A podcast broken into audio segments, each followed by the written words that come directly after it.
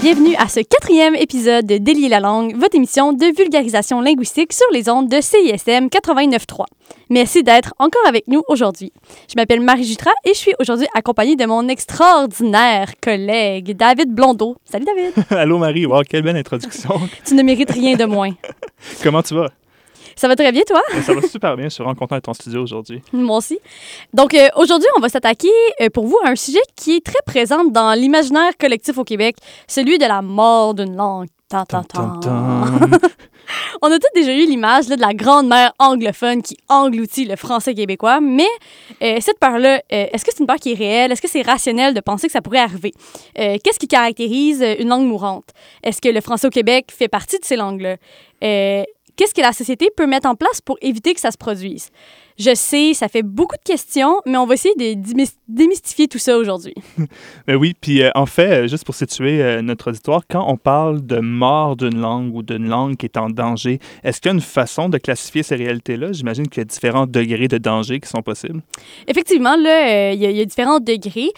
puis comme la langue fait partie du patrimoine culturel, l'UNESCO a un atlas des langues en danger, aussi appelé le Livre rouge, pas celui de Mao, bien entendu, mais le Livre rouge des langues en danger et euh, propose du même coup une échelle de vitalité euh, qui détermine à quel point est-ce que la langue en question est sur le point de disparaître. Donc, il y a six niveaux de vitalité allant de sûr à vulnérable à en danger. Euh, attendez. Sûr, vulnérable, en danger, sérieusement en danger, en situation critique et puis finalement éteinte.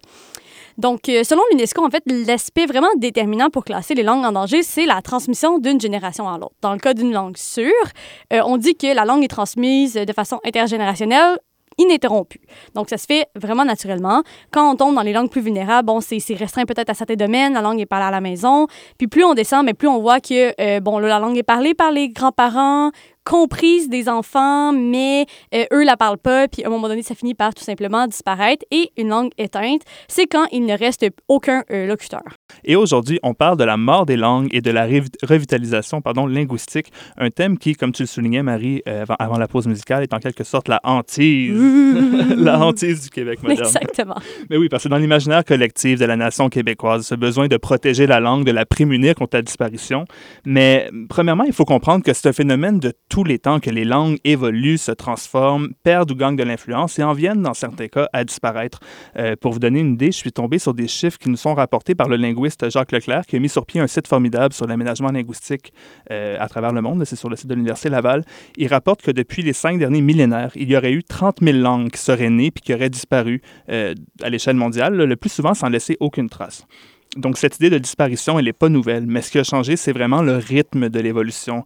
Euh, ce qui se passe, c'est qu'aujourd'hui, sous le coup du colonialisme, de la mondialisation, des nouvelles technologies, bon, d'une foule de facteurs dont on pourra euh, discuter plus tard, Marie, euh, il y a des facteurs qui font en sorte que la diversité linguistique est en péril. puis ça se passe, ça se déploie de façon inégale à travers le monde. Par exemple, on dit qu'au cours des trois derniers siècles, en Europe, on aurait perdu autour, bon, disons quelques dizaines de langues, tandis qu'au Brésil, en Australie, en Afrique, en Amérique aussi, ça se compte plutôt par centaines, voire par milliers de langues qui ont disparu de la surface de la Terre. Puis pour vous donner une idée du rythme actuel de la disparition, il y a le catalogue ethnologue qui fait autorité dans le domaine de la linguistique qui nous indique qu'il y aurait en ce moment, bon c'est une estimation assez précise, mais les autres ils dénombrent 7117 langues vivantes connues dans le monde à l'heure actuelle et là-dessus il y en aurait 40% qui sont en danger. Puis euh, on, se rappelle l'échelle que tu avais présentée, Marie, tantôt, le danger est mesuré par une rupture dans la transmission intergénérationnelle. Donc 40 de, dans 40% des cas, la, transmission de génération en génération n'est pas assurée. Les parents ne l'enseignent plus la langue à leurs enfants. Euh, puis pire encore, il y a un rapport de l'UNESCO qui a été publié en 2002 qui donne un chiffre qui est encore plus alarmant. Là. Ça serait 90% des langues du monde qui sont à risque de disparaître d'ici la fin du 21e siècle, euh, notamment parce qu'elles n'ont pas été transmises aux jeunes générations.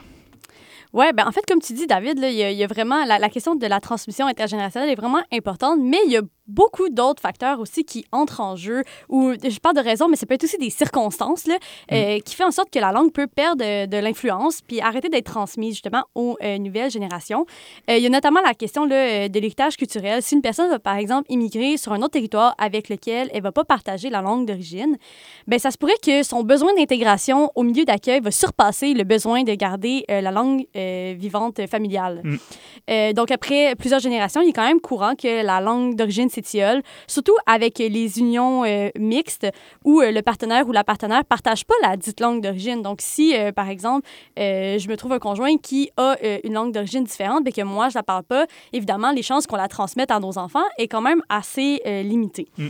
Bon, il y a l'infériorité un numérique aussi d'une population qui serait un facteur défavorable à la survie d'une langue. Même chose pour la dispersion géographique. Plus les gens euh, s'éloignent en fait du territoire euh, où on parle cette langue-là, plus il y a des chances que ces gens-là arrêtent de la parler.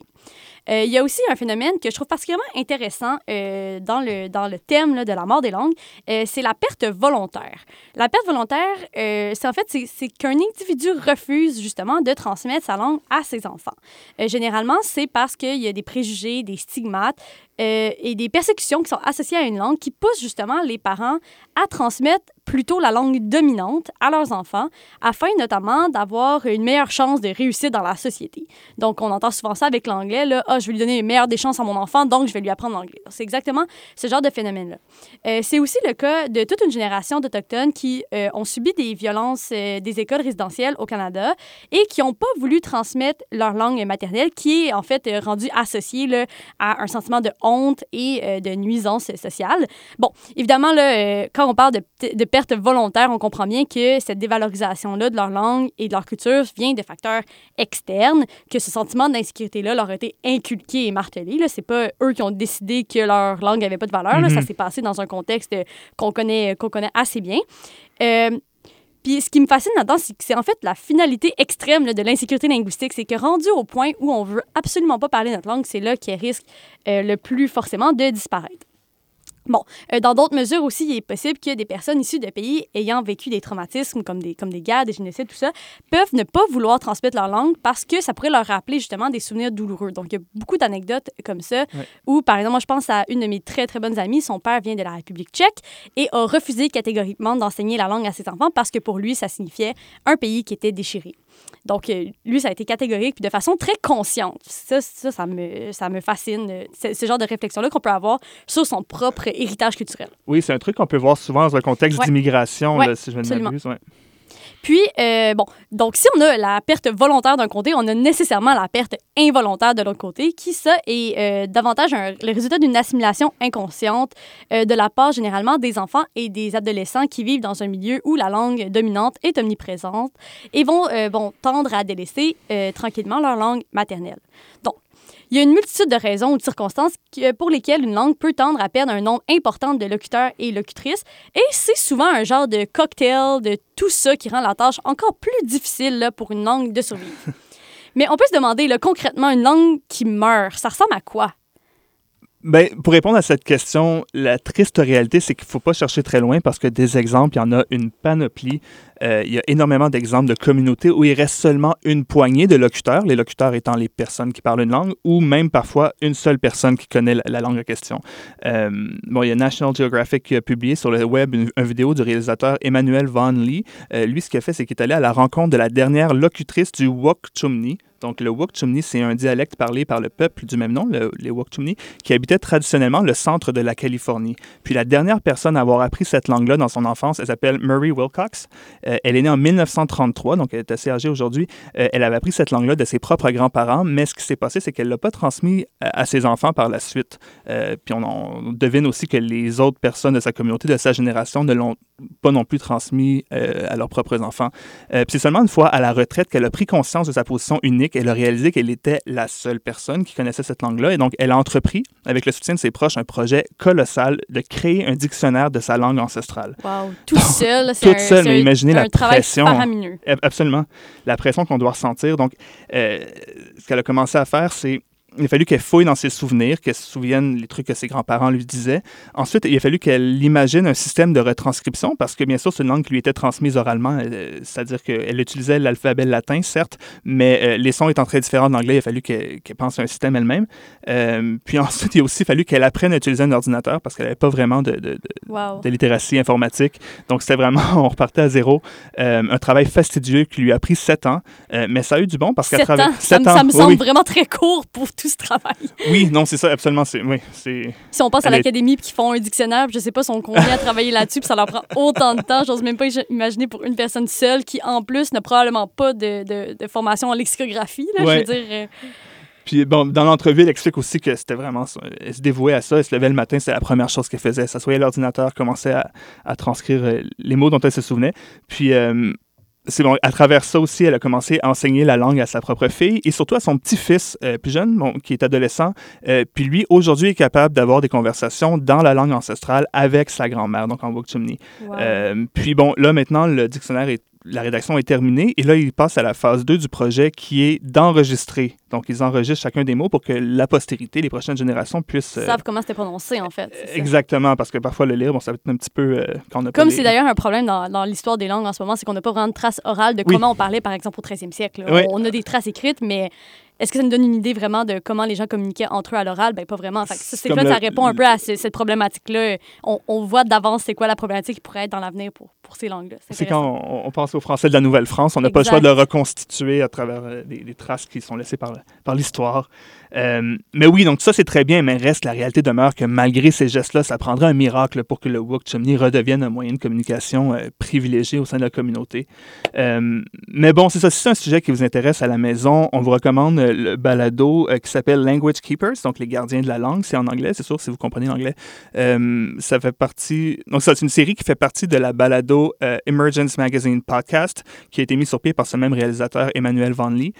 Donc, on va vous mettre le lien sur notre page Facebook pour que vous puissiez le trouver facilement. Donc, dans la balado, on va aussi à la rencontre d'un autre dernier locuteur d'une langue autochtone. Cette fois-ci, son nom, c'est Lauren Bumlin, et qui est la dernière personne à avoir le Toloa Dini comme langue maternelle. Donc, c'est une langue autochtone du nord de la Californie et euh, de l'Oregon aussi euh, qui a été réprimée, bon, comme plusieurs autres langues, par la colonisation américaine et européenne et par le système scolaire. Et euh, dans l'entrevue, M. Bumlin nous présente une particularité assez évocatrice de sa langue. Il dit que dans sa langue, pour se présenter, au lieu de dire Bonjour, je m'appelle David et je viens de Montréal, on évoque directement son enracinement dans le territoire. On dit plutôt Je m'appelle David et je suis un citoyen de telle terre, de tel territoire. Euh, donc, C'est elle- tellement beau. oui, c'est beau, puis ça, ça dénote vraiment toute cette notion-là d'appartenance à la terre qui, qui- qui vient vraiment s'imbriquer dans le langage, dans la langue plutôt comme une sœur, comme un membre de la famille. Euh, puis bon, dans son entrevue, euh, M. Barnum euh, nous donne aussi un autre exemple euh, du rôle particulier de l'étymologie. Il donne l'exemple du mot dans sa langue pour parler des panthères, si je ne m'abuse, qui, dans le fond, ça serait la chose qui ondule, parce que ça vient d'un récit cosmogonique, donc un récit fondateur de ce ple- peuple-là, où justement, dans, dans la légende, il y aurait une panthère qui aurait, euh, qui aurait violé l'interdit de tuer pour le simple plaisir. Donc, elle aurait tué une bête. euh, euh, l'interdit, oui, c'est ça. Donc, elle aurait tué une bête et elle se serait enfuie.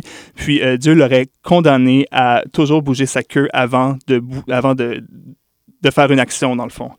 Donc, Wow. maintenant, c'est ça. Puis, c'est comme une métaphore qui nous rappelle de penser avant d'agir, puis tout ça. Donc, quand on prononce le mot panthère, on pense à toute cette histoire-là. derrière, wow. Oui. Donc, euh, mais voilà, mais vous voyez peut-être venir, mais ces exemples-là, ça nous rappelle un peu la réflexion à savoir si la langue qu'on parle peut influencer notre rapport au monde. Puis dans le monde actuel, au regard des défis de notre époque, euh, comment ça peut influencer notre place dans l'écologie, dans l'environnement? Euh, c'est certain que si dans notre langue, se présenter, c'est rappeler notre ancrage dans la terre, on peut se demander si ça n'aurait pas une influence sur la façon dont on habite cette terre-là et dont on se comporte en société et avec la nature. Oui, ou on peut carrément se poser la question aussi, est-ce que c'est le fait que notre langue présente des éléments qui rappellent l'ancrage à la Terre qui fait que son locutorat a cette vision-là du monde, ou plutôt que c'est parce que les gens se sentaient proches de la Terre que la langue en a porté des traces? Mhm. Donc, euh, c'est c'est aussi savoir qu'est-ce qui influence quoi. Est-ce que est-ce que c'est unilatéral aussi? Est-ce que ça pourrait pas être une partie des deux? Oui. Euh, mais dans tous les cas, c'est un bon argument là, en faveur euh, de la diversité et de la préservation des langues. Euh, mais il y a aussi plusieurs penseurs, penseuses qui ont exprimé des réserves là, par rapport à ça.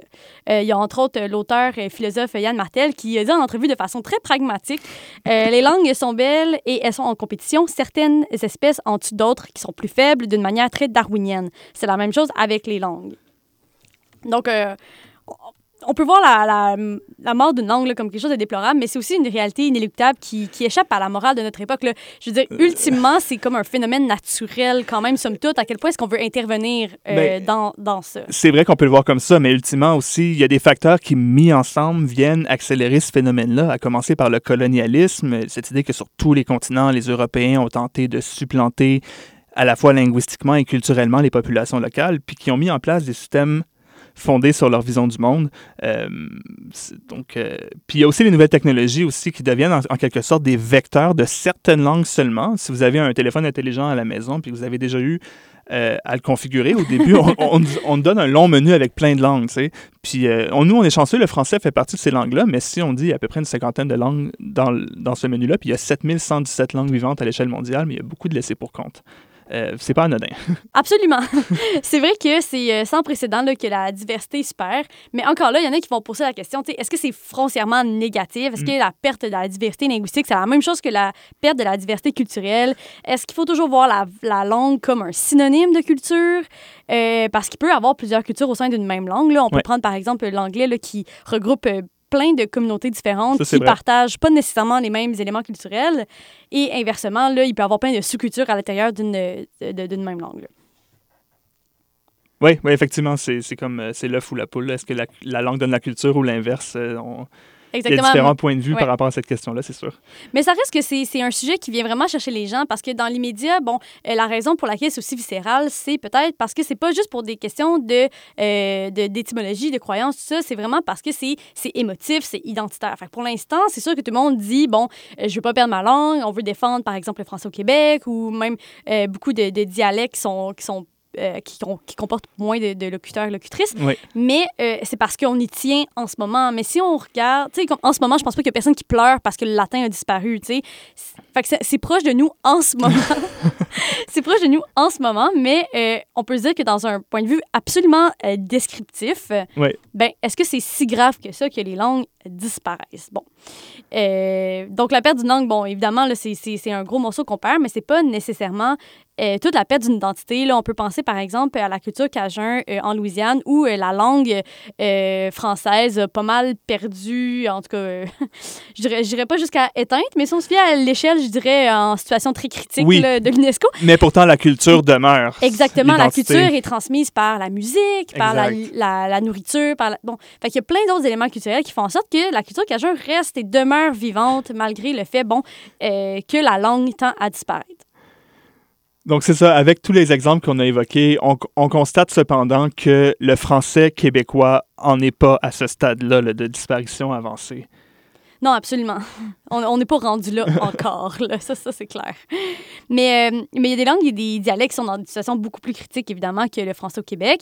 Mais heureusement, il y a des communautés qui vont mettre sur pied des initiatives d'envergure pour renverser cette perte linguistique-là. Et c'est ce qu'on appelle l'aménagement linguistique. Et dans certains cas, ben, ça fonctionne. David, tu viens de nous présenter des exemples de langues autochtones, euh, notamment, qui, euh, selon toute vraisemblance, là, sont sur leur dernier mille. Mais euh, il existe plusieurs communautés qui travaillent vraiment fort pour renverser la vapeur et donner un nouveau souffle à leur langue. Est-ce que tu peux nous en dire plus? oui, ben, il faut reconnaître euh, que l'univers des langues n'est pas seulement un grand cimetière nourri par la mondialisation. Il y a des histoires... Heureusement. oui, il y a des histoires de réussite, des success stories. Il y a des communautés qui s'organisent activement pour changer les choses. Puis ça peut prendre différentes formes.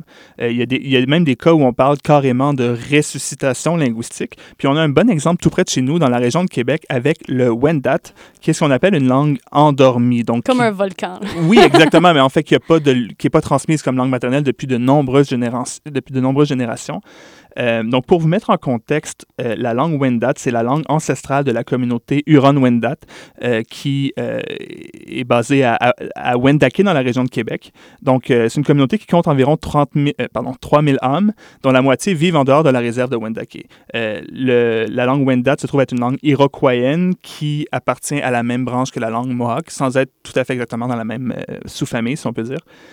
donc, la langue a cessé d'être parlée et d'être transmise de génération en génération on, on, estime en fait que le dernier locuteur serait décédé à la fin du 20, euh, au début du 20e siècle. Donc la, transmission aurait arrêté au courant du 19e siècle. Ça, ça serait une conséquence des contacts prolongés avec euh, les locuteurs francophones des environs. Euh, il y a l'anthropologue linguistique Louis-Jacques Doré de l'Université Laval euh, qui cite deux facteurs principaux qui ont mené euh, à cette perte linguistique. Donc, d'un côté, les unions mixtes et aussi la diminution des activités sur le territoire. Euh, donc voilà, c'est ça. Puis le, le dernier loca- locuteur pardon, du Wendat, c'est M. l'abbé Prosper Vincent, décédé en 1915, mais on ne sait pas s'il parlait couramment la langue. C'est seulement qu'il a été capable de... il a donné des chants traditionnels qui ont été enregistrés là, par des anthropologues, mais on ne sait pas si vraiment la langue était transmise activement. Mm. Donc, ce qui se passe, c'est ça. Aujourd'hui, la langue n'est plus utilisée au quotidien, mais euh, comme tu mentionnais tantôt, Marie, Oui. euh, l'identité perdure. Donc, malgré les siècles de métissage et de voisinage, de transformation culturelle et linguistique, les anciens habitants de la Huronie se considèrent toujours comme appartenant à une nation souveraine. Donc, euh, on est vraiment dans un contexte de renouveau culturel. Hmm, C'est intéressant. Oui, donc euh, ce qui, euh, en fait, là, il y a eu un, mouvement de renouveau à partir des années 80 qui a débouché en 2006 sur la mise en place du projet Yawenda, qui a été actif de 2007 à 2012. Euh, puis il s'agit d'un partenariat entre la communauté et le monde universitaire qui était chapeauté, entre autres, par le professeur Doré, qui est chercheur en anthropologie linguistique. Donc, ce qu'ils ont fait, c'est qu'ils ont entrepris un chantier de reconstruction linguistique. Donc, ils se sont, ils se sont intéressés aux archives des siècles derniers.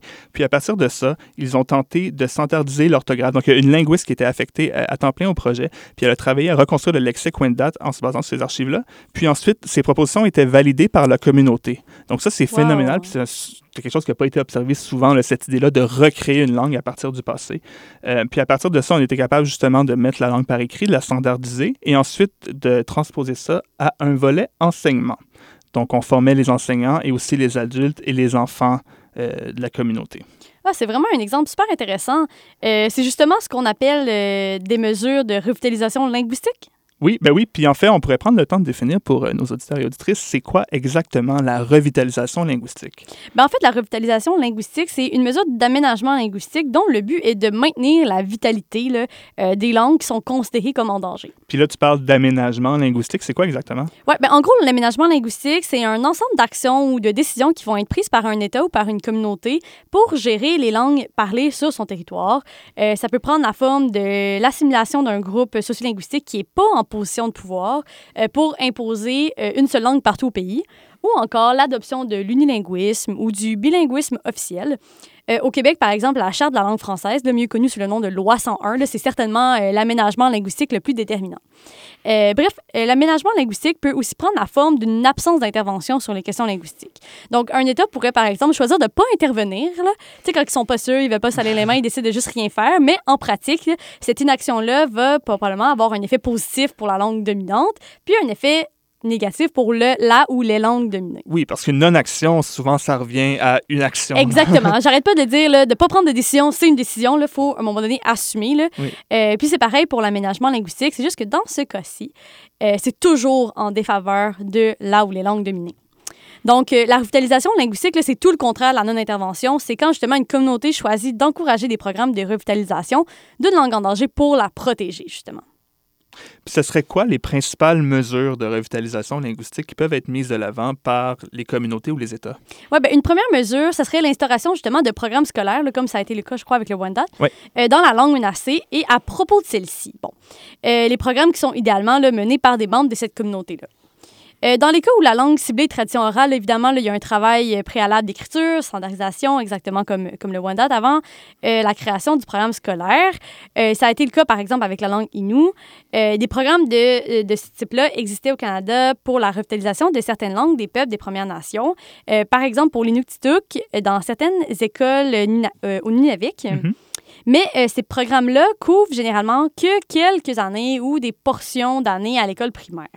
Donc, euh, le but poursu- poursuivi est non seulement d'assurer que la langue se maintienne, mais de donner aux enfants des Premières Nations un sentiment de fierté aussi, euh, d'appartenance à leur culture, euh, ce qui n'était pas nécessairement accordé aux générations précédentes. Ouais. Euh, il y a plusieurs études qui montrent que justement la présence d'un sentiment d'appartenance à sa culture est essentielle dans le développement d'un individu, puis que l'absence de ce sentiment-là peut mener à de la détresse sociale et psychologique à, la- à l'adolescence ou à l'âge adulte.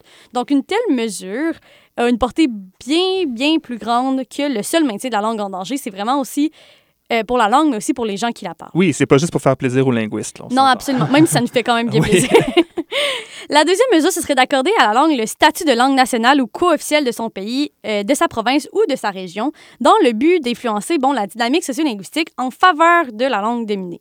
Euh, D'avoir un statut comme ça permet à la langue en danger d'être une langue d'enseignement, une langue dans laquelle certains services vont être accessibles, mais aussi tout simplement de la légitimer. Euh, le fait qu'on la reconnaisse, clairement que ça donne une certaine légitimité à une langue ou un dialecte. Mm. Euh, cette mesure, elle a un bon potentiel parce que, bon, elle encourage la multiplication des contextes d'usage de la langue, ce qui est un caractère essentiel, euh, comme on l'a vu, au maintien de la, vita- de la vitalité d'une langue. Une troisième mesure serait la création d'organismes dédiés à la promotion de la langue euh, en danger. Bon, dans la province de Québec, évidemment, on n'est pas rendu à un seul locuteur de 95 ans, mais on a tout de même un organisme dédié à sa protection qui est l'Office québécois de la langue française ou l'OQLF, dont euh, la mission est d'assurer à la fois l'utilisation de la langue française au Québec et le dynamisme euh, interne de la langue, notamment par la création et à la reconnaissance de nouveaux termes. Il y a des organismes similaires qui existent pour la protection et l'entretien de plusieurs au- autres langues, comme l'Institut culturel Avatak pour l'Inuit au Nunavik ou encore el Instituto Nacional de Lenguas Indígenas au Mexique.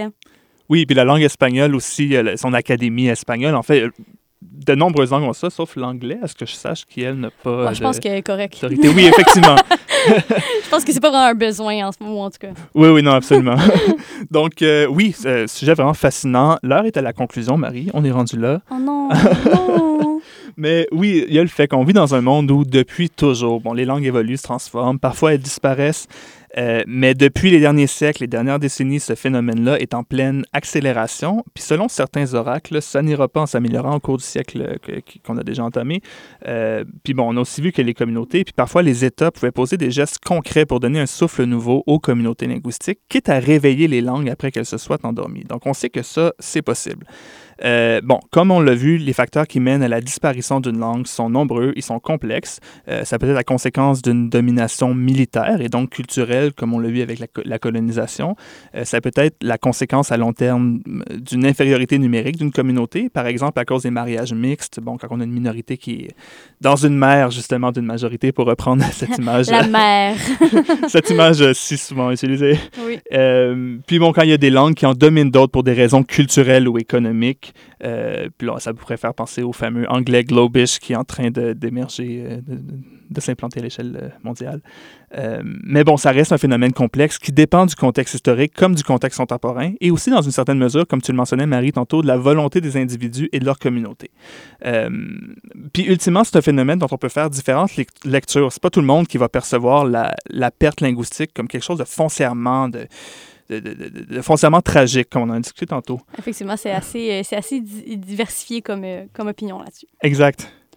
Donc, ça me donne envie aussi de faire un parallèle avec l'environnement, notamment, puis c'est un parallèle qui vient un peu de lui-même, là, notamment avec la question des espèces animales et végétales menacées. Euh, en voie de disparition, là. oui, on a l'être humain qui met des espèces en danger et qui, après coup, va déployer une série de mesures pour les protéger quand il sent que l'heure est grave. Euh, c'est certain qu'il y a des parallèles à faire avec la question linguistique. Euh, mais ça nous ramène au Québec, Marie. Ça nous ramène au Québec. Yeah! on est une société où on suit beaucoup de façon quasi obsessive les indicateurs de vitalité linguistique. Euh, à chaque année, bon, à chaque cycle de cinq ans dans la presse, on, on a les questions de les statistiques sur la langue maternelle, sur la langue en usage à la maison qui font l'actualité. Puis on fait un comparatif sur un territoire donné, sur l'île de Montréal, dans la couronne nord, la couronne sud, en 2006, 2011, 2016, etc. On en parle immanquablement. Euh, mais c'est certain que d'un point de vue purement linguistique, le français au Québec n'est pas en danger, là, comme l'entend l'UNESCO dans son atlas. C'est-à-dire que la langue est considérée comme sûre parce a bel et bien une transmission d'une génération à l'autre. Euh, par contre, je crois qu'on peut se laisser sur euh, cette idée-là, mais pour qu'une langue soit transmise, il faut que les gens aient la volonté et la possibilité aussi de la transmettre. Ouais, Euh. Parce qu'on peut voir la perte linguistique comme une catastrophe, certes, mais aussi dans une certaine mesure comme le résultat des choix d'une communauté. Donc, euh, quand on pense à ce qui se passe au Québec, puis on pense notamment au débat sur les anglicismes, par exemple, on peut se demander si c'est vraiment là qu'il y a un danger ou si c'est simplement que la langue évolue et se transforme, puis après tout, que les gens veulent s'approprier le français et le parler, peu importe la façon dont ils le parlent, mais le fait qu'ils le parlent, ce serait un signe de santé, de transmission, de survie de la langue. Absolument. J'arrête pas de dire aux gens que ce qui est essentiel à la survie, c'est d'aimer sa langue et de vouloir euh, la transmettre aux, aux futures générations. Mais aussi, on peut se poser la question de savoir si notre, si notre langue n'était pas le, le français, Oui. qu'on n'était pas baqué par une francophonie qui est quand même dominante, ben est-ce qu'on est-ce qu'on en serait encore là au Québec aujourd'hui? C'est une excellente question qui pourrait faire l'objet d'un épisode de autre Délier la langue, un de ces épisode! quatre. Absolument. Mais s'il y a une chose qui est certaine, c'est que Délier la langue adore la langue. Donc, c'est tout pour Le ce contraire serait étonnant. Donc, c'est tout pour ce quatrième épisode de Délai la langue. Merci beaucoup d'avoir été des nôtres. On a très hâte de vous retrouver mercredi prochain à midi pour une autre incursion dans le fascinant univers de la linguistique. Donc, n'hésitez pas à nous suivre sur Facebook et sur Instagram. Il suffit de chercher Délai la langue. À bientôt.